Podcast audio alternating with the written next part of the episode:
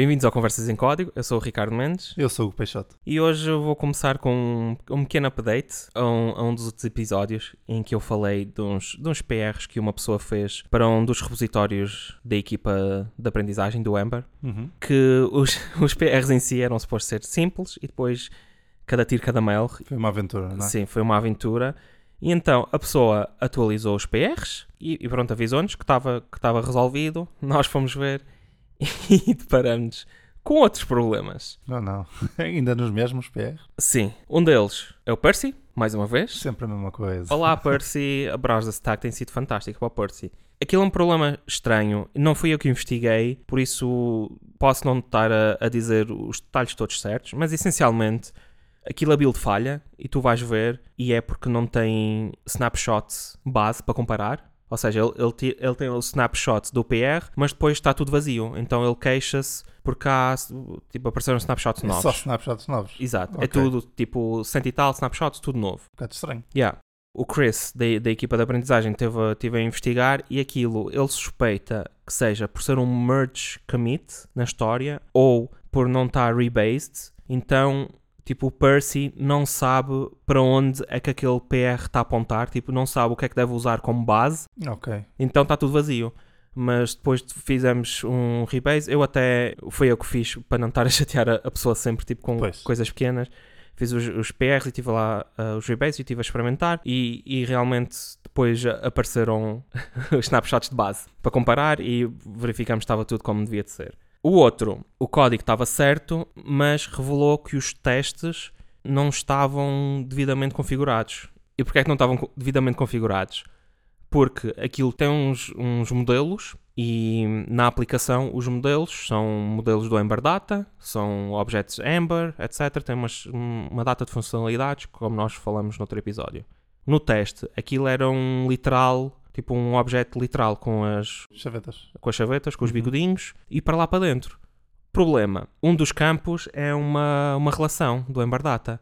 As relações do Ember Data são especiais, como São os proxies, não é? são os proxies, e o código usa o ponto .get para ir buscar informação. Ou seja, no teste, como aquilo era um, um objeto nativo, um literal, não havia nada disso. Então ele falhava, couldn't find method.get of blá blá. Uhum. E, e pronto, uh, melhoramos os testes. Depois deu outro erro igual, no, noutro sítio, e eu, ok, deixa, pá, pá, pá. Depois aquilo funcionou tudo, e eu, ok, não, não vou olhar mais para isto, tá bom. Já está? Sim, Estão merged? então, então, então. Yes. Já, já despachei isso tudo. Agora tem, tem lá outros que já, já eram mais antigos. Mas pronto, é- é- essa parte da saga está concluída. Ah, já tentei arranjar mais, mais trabalho para a pessoa, que é a, a próxima coisa que eu vou falar, porque está relacionado também com a equipa de aprendizagem.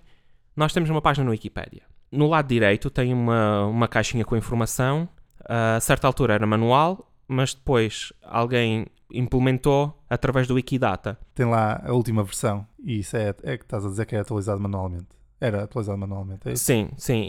Tem um conjunto de dados que era atualizado à mão e agora é atualizado automaticamente. O que, o que nos interessa para a conversa é a última versão e a data em que foi. Ok. Porque aquilo depois mostra relativa, tipo há 15 dias atrás, há um ano atrás. Uhum.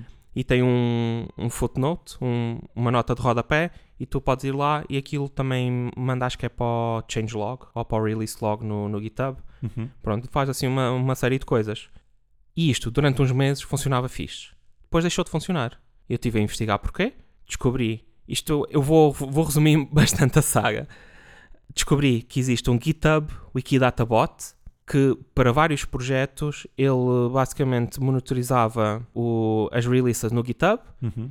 e, eh, se tivesse uma página, atualizava. Ok. As contas no Wikidata podem ter uma flag a dizer que é um bot. Então tens uma página com a lista de bots. Eu fui lá ver.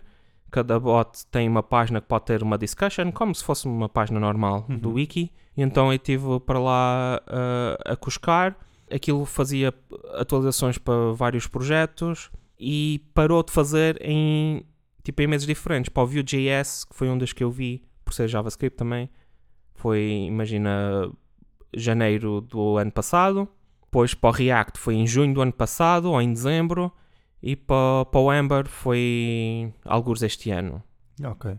Foi morrendo aos bocadinhos o bot. Pois, não, mas depois eu lá andei a procurar, a procurar, a procurar. descobri a página de discussion do bot e lá no fundo de tudo diz, tinha alguém a perguntar, ah, então isto está a correr, não está? E a pessoa disse que não, linkou para um, para um issue no GitHub e eu, eu acho que o problema é aquilo, a cache antiga, tipo, ele nunca limpa a cache, então cracha. então basicamente ele disse, ah, eu não tenho, não tenho tempo nem pachorra para atualizar isto, se alguém uh, corrigir este bug, tudo bem, se não, não. Ok. senão É não isso. volto. Pois, e eu depois vi como é que os outros projetos faziam e acho que fazem basicamente à mão. O React tinha lá um IP que fez meia dúzia de, de updates de, de versões e assim, e eu depois fui ver esse IP e fazia para diversos projetos de, de programação completamente dispares, tipo React e Javas e Androids e não sei o quê. Ok. E eu, ok, isto deve ser um, um bot não identificado, mas eh, pronto, ainda não fiz nada em relação a isso. Ah, não me apetece muito mexer, mexer no Python e e estar a, tipo, a tentar perceber a API ou assim, porque nem sei como é que aquilo corre localmente, se posso correr, se preciso da. Credenciais ou assim. Sim, porque os bots do Wikidata têm que ser aprovados lá po- pelos admins, Uhum. pronto, para garantir que não, Para controlar spam, não é? Sim. Mas aquilo é, é a maneira como funciona é engraçado, porque tens o identificador do objeto e depois tens o identificador do, do facto Ok. que tu queres referenciar. Uhum. Então, na página do Wikipedia tens uma anotação especial, que el- eles têm vários, tipo, parentes retos, parentes retos, qualquer coisa, do Wikidata. Depois o identificador do projeto, dos pontos, P300 e tal, que é o Software Release Version. E ele põe aquilo tudo bonitinho. Isso é giro. A maneira como os os projetos estão ligados, de certa forma. Yeah. Uma das, das coisas que eu pensei era em incorporar isto no Tool New Release, porque neste momento, como aquilo estava a ser automático, eu, te- eu tenho só um snippet pequenino que tu editas em Infobox, tipo essa coisa no cantinho, é chamada Infobox, e metes para o Preview Release, porque Ok. hum, as, as releases estáveis são, eram automaticamente atualizadas e tem lá as versões, mas as pre-releases e as previews e os alphas e assim os betas, não. Mas eh, também, por acaso não falei na última reunião da, Learning Team, mas estou até a pensar remover isso porque não tem muito interesse. Normalmente, Pois. uma pessoa que está interessada em experimentar os alphas ou os betas não vai à página do Wikipedia, penso Sim, eu. quem for ao Wikipedia se calhar quer saber a última mais estável, não é? Ou assim. Pois, talvez mais interessante seria a LTS. Não sei, porque nem sei o que é que as pessoas, quando olham para aquele campo, eu acho que o que interessa é saber quando é que, há quanto tempo foi a última versão. Normalmente é essa informação que eu tiro. Se já morreu, não é? Sim, é perceber Pois. este projeto está a ser atualizado, não está. Porque, pá, para saber a versão, acho que normalmente vou ao site da, da ferramenta, não é? Pois, mas pronto, é isso. Não sei se também se tenho pachorra de estar a ver as APIs para fazer à mão com as minhas credenciais para o Wikidata. Pois. Mais um bot, blá blá blá. Yeah. Eu acho que o, o próximo passo, porque vem aí o Ember 4.0, o próximo passo que eu vou fazer é meto só as instruções de como ir ao Wikidata e introduzir manualmente. Yeah. E Mas agora já podes pôr apontar para o Wikidata em vez de apontar para, o- para a Wikipédia. Sim, É, sim, sim. Hum, além disso, trago mais coisas fixes de, de logins.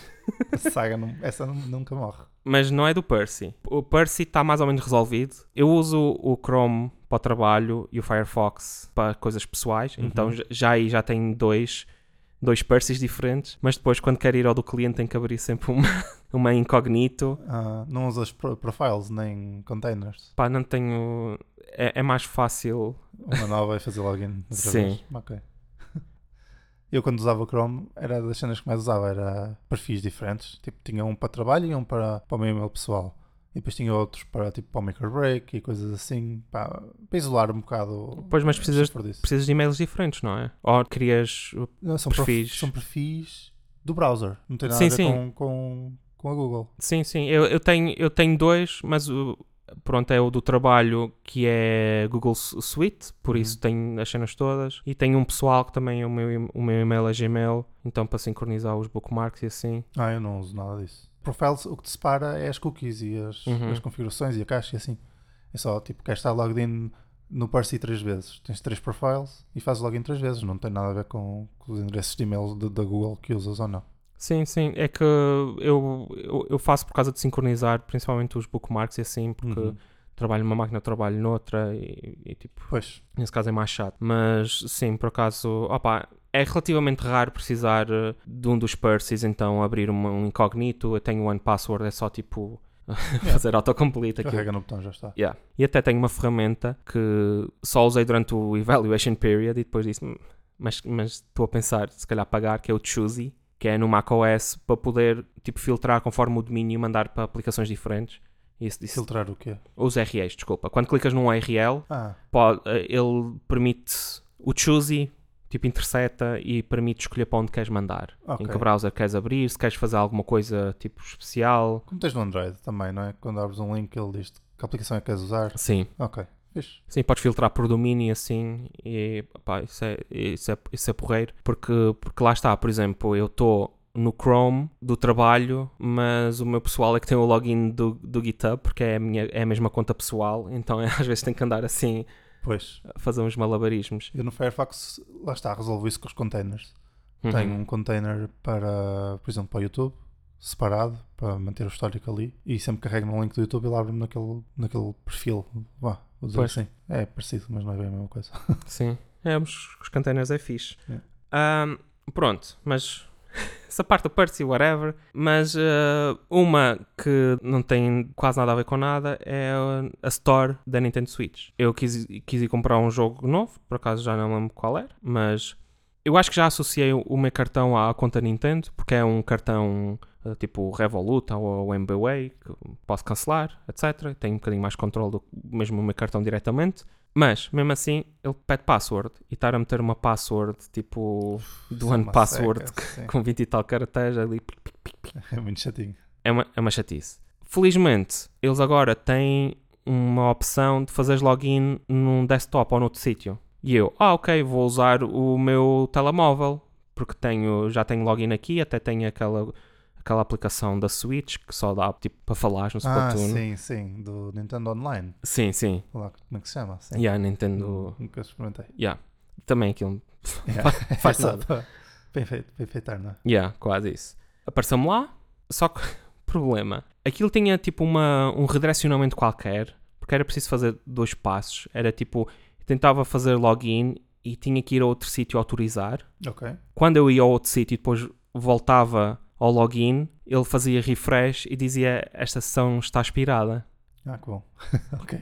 Porque não sei se era isso ou se era por causa da password, porque eu tenho que sair. Se não estiver bem implementado, não aparece a sugestão do OnePassword. Ok, inline no, no Sim, formulário. Mas às vezes, mesmo quando aparece, como tens que desbloquear o OnePassword, ele tipo Tem aparece no context ecrã. switch, ou Sim. sim. Sim, de qualquer maneira, qualquer que seja a Muda razão, E yeah, tudo. usava o ecrã, ia para lá, pumbas, e oh, caneco. Pronto, olha.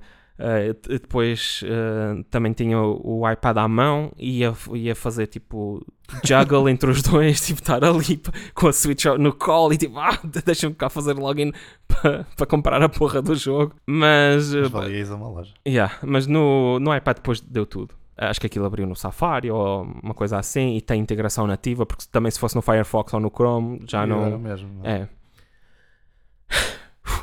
consegui comprar o jogo, consegui jogar, apesar de não me lembrar qual é. ah, e está tá essa aventura. Também, outra conta, e isto foi inspirado por um episódio do Matrix, é. Eu pensei, porque é que não temos uma conta no Mastodon para o, para o podcast? Uhum. Temos no, temos no Twitter e pronto. Hum, ok, vamos criar para evitar a- aqueles cocós de tipo usar um e-mail mais qualquer coisa. Sim. Uh, Pedi-te que criasses uns, uns e-mails para Uhum. Conversas em Código, porque nós também temos o domínio. Como é que é o domínio? O domínio neste momento não está a apontar para lado nenhum, mas é conversas em código.pt. Pronto, mas tem- temos um e-mail, Tem- não é? Isso está configurado com o e-mail só. Para receber. Sim, só para receber. Por isso que se nos quiserem mandar e-mail podem mandar, Nós mas lemos. Yeah, nós lemos e depois dizemos, ah, sim, sim, que bonito, obrigado. Ah, peguei no e-mail, criei uma conta no Mastodon e depois, como nós fazemos no Twitter, é nós fazemos agendamento. Aliás, antes de fazer no Twitter, fazemos agendamento no Simplecast, que é o que nós usamos para o Uhum. podcast. Fazemos agendamento do, para o lançamento do episódio, depois vamos ao Twitter, criamos um tweet e ele tem lá a uma API para schedule tweet também dizemos quando é que queremos que saia. Dá para fazer isso no Twitter diretamente? Dá. Ah, Eu- eu tenho, tenho usado o TweetDeck. Eu acho que agora dá, mas eu também costumo usar o, o TweetDeck para essas coisas. Também tenho de usar, não é? Porque senão tinha que estar a fazer logout com a minha conta. O Twitter em si não dá para ter as várias, acho eu. Pois não. Agora, agora aquilo é, é estranho porque desde que eles compraram o TweetDeck é tipo. É, é estranho, têm juntado funcionalidades, Yeah. mas podes ter também um grupo e. Não, perce- não percebo muito bem. Vou continuar a Sim, fazer como estou a fazer. é mais fácil, mas tens multi- multi-account. Ok. porque eu estou sempre a receber notificações do, do port code e, e, tipo, tenho que ir lá, ok, está tudo lido, porque normalmente as notificações é eu a fazer retweet Pois, das coisas. Sim, não, muito mais. Yeah. Mas ah, pronto, no, no Twitter fazemos assim e eu fui ao Mastodon ah, isto também era fixe que desse igual. Primeiro vi o Buffer App, porque é uma coisa que eu já tinha usado para Uhum. fazer também agendamento de posts para vários sítios e aquilo tem um plano grátis que dava mais que o suficiente para nós, mas não, não há nenhuma menção de Mastodon nem nada federado. Fui ao Mastodon, também não encontrei nada e depois tu estiveste lá ah, a cutucar a API. Eu espreitei e vi que havia menções a scheduled tweets na documentação, alguns. Ou no código, já não sei. Pois, então em- em princípio há API ou há uma especificação para isso acontecer, mas não está nada na interface. Pois, foi o que me pareceu. Depois procuramos mais um bocadinho e encontramos um chamado Mastodon Scheduler, que é só isso. É o que diz o nome, não é? É o que diz. Tens que fazer login, mas aquilo funciona de maneira muito estranha. Tens o login em cima e depois tens o tipo os campos do tut, Sim. em baixo que eles chamam T-O-T, tut. Aí tipo fazes login e aquilo aparece lá que estás logged in e depois fazes em baixo o schedule. Eu, eu achei aquilo estranho e a verdade é que eu pensava que tinha feito agendamento de um tut e não fiz. Depois lá tivemos que fazer à mão. Acho, acho, acho que fizemos à mão. Eh, já não sei. Tu é que ficaste com isso. Yeah. Eu, como não, não sigo, não, não reparei. Pronto, mas eh, criamos uma conta no masto.pt, que é uma instância eh, portuguesa. Eh, vão, vão ver, nós metemos o link nas show notes. É masto.pt e não me lembro como é que é. Acho que é Barra, arroba. arroba conversas em código. Sim, ou conversa, conversa sem código. Sim. Ahm, e pronto, olha, está lá. Pois não sei como é que vamos, vamos fazer futuramente. Era fixe Temos que houvesse uma, tudo numa API só. yeah, Um dia. um, um standard para para juntar todos os standards. Yeah. Ahm, e pronto, por hoje é isso. Só, só aventuras e logins e coisas. Esperemos que no futuro tenhas um bocadinho mais de sorte com, com as tuas contas. Eu, eu acho que sim. Eu acho que vou dar fogo a tudo e pronto, é, É. isso. Esquece os computadores, não vale a pena. Obrigado por ouvirem. Vo- Voltem para os próximos episódios. Vão ser menos ranty.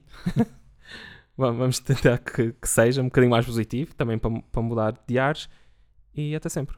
Até à próxima.